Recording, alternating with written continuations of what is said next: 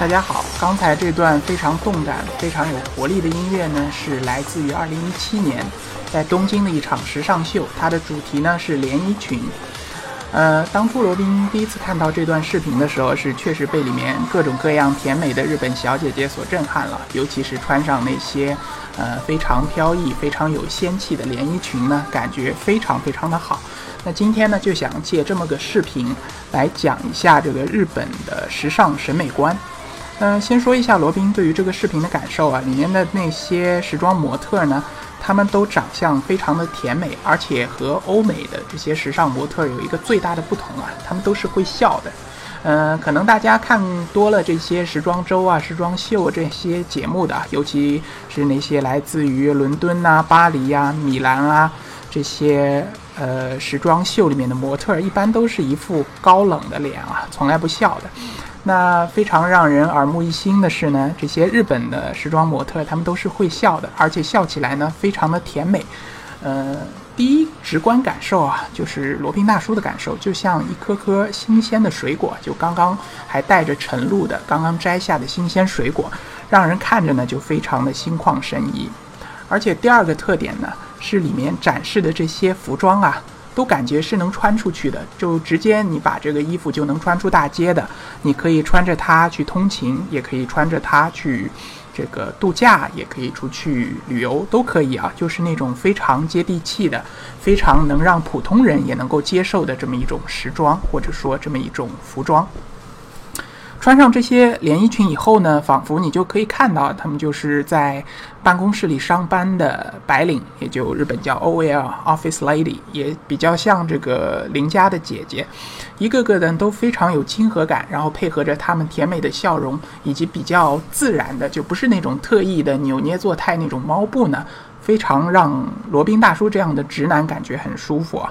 那就相对于我们比较主流的这个。呃，时尚界的审美观来看呢，他们这些可能都不是特别受欢迎啊。尤其像前面说到的，在纽约啊、巴黎啊、米兰、啊伦敦这样的时装秀上面，比较流行的呢，就是所谓的高级脸，啊，所谓的厌世颜。那走在 T 台上呢，也是这个不苟言笑，一副高冷的样子，一副都是那种生人勿近那种御姐范儿啊。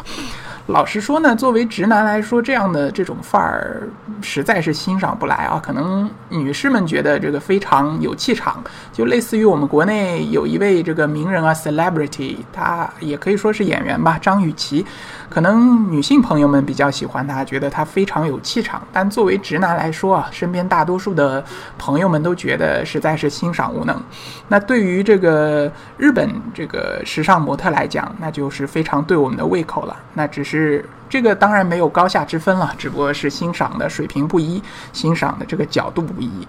那而且呢，相对于这个西方的这些时装秀来说呢，日本的这些还都是非常亲和，有亲和度，有比较亲民的这么一种，呃，一种一种范儿啊。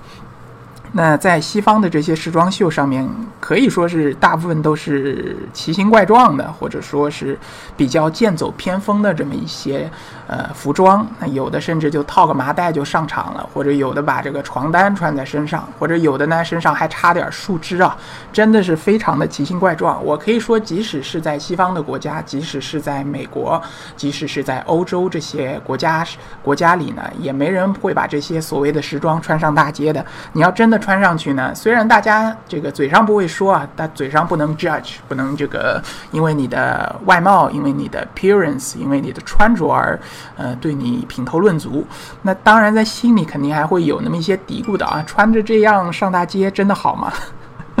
所以总的来说呢，就是日本。还是非常精明的这么一种状态，我也觉得这是一种非常自然的，或者说没有，呃，走偏的这么一种状态。那么在相比于这个隔海相望的这个韩国的时尚圈来说呢，韩国就是在另一个道路上好像走得有点远了。大家知道呢，韩国比较著名的，或者说韩国比较擅长的一个就是整容，还有一个就是这个 sexy 的范儿啊。整容就不说了，所有的这个。呃美女看上去都像是一个模子里面刻出来的。如果他们举行一个选美节目，基本上只能从他们身上这个别的牌子以及他们的发型来分辨出谁是谁。呃，如果是猛的把他们的照片就一整版放在墙上或者放在这个展示栏上，你要把他们一一分辨出来还真不容易。那今天呢不说整容啊，说一下这个韩国他们这个时尚圈里面好像在这个 sexy 这个路上走得太远了。就无论是这个穿着上来说，说还是从他们走秀的步态，还是他们这个表演、跳舞啊、唱歌这当中呢，都是好像性感太过头了。有在罗宾大叔看来呢，有一点走到了这个 porn 呢，就是这个大家知道什么意思，我就不用中文说了，走到这个极端上面了。那作为直男来说呢，其实这个也有点接受无能啊。这个有些东西是这个呃，这个这个就是。那作为直男来说呢，对我来说，至少对我来说是也是有一点接受无能啊。这个好像是太过了，就好像，呃一。一道大餐，或者说一桌盛宴，你如果里面油腻的东西放的太多，或者佐料放太多，也会让人倒胃口的。那日本的时尚圈在这一点上做的就非常好。那从这个这个时装走秀也可以看出，以及呢，罗宾大叔在日本旅行的时候，在他们各个便利店啊，在他们的一些这个时尚杂志的一些。上面的时装模特儿也都可以看出啊，他们大多是走的这种，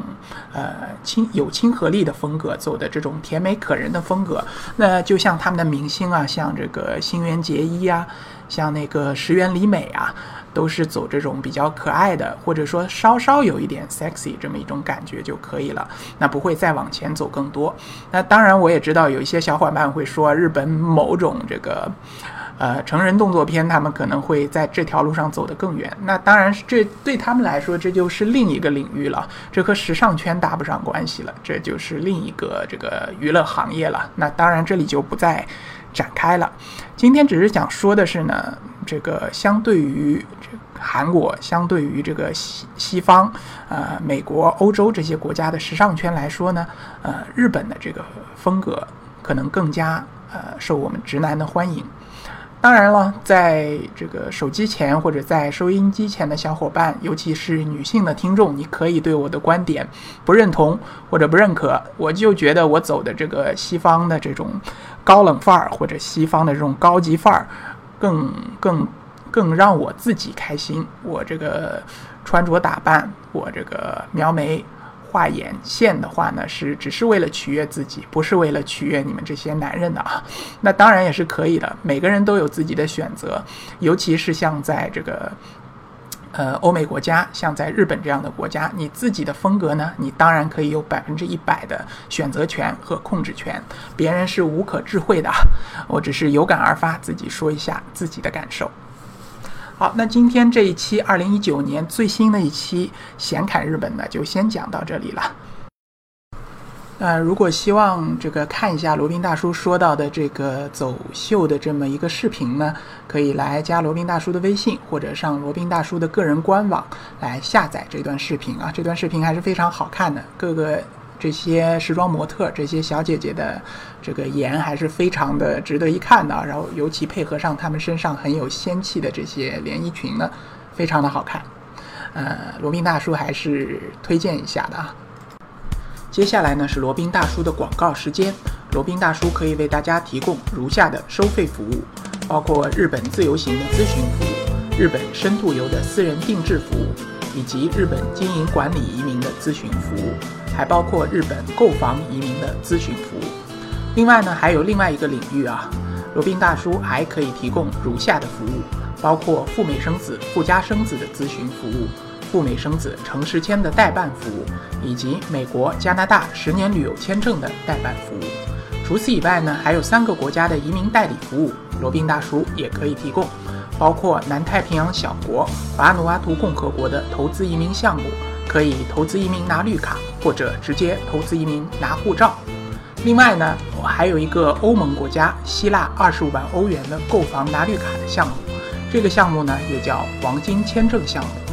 还包括另外一个欧盟国家塞浦路斯的三十万欧元购房拿绿卡的项目。以上所有的服务呢，和罗宾大叔的独家特别干货，都可以在罗宾大叔的个人官网三 w 点罗宾大叔的全拼点 com 上可以看到。谢谢大家。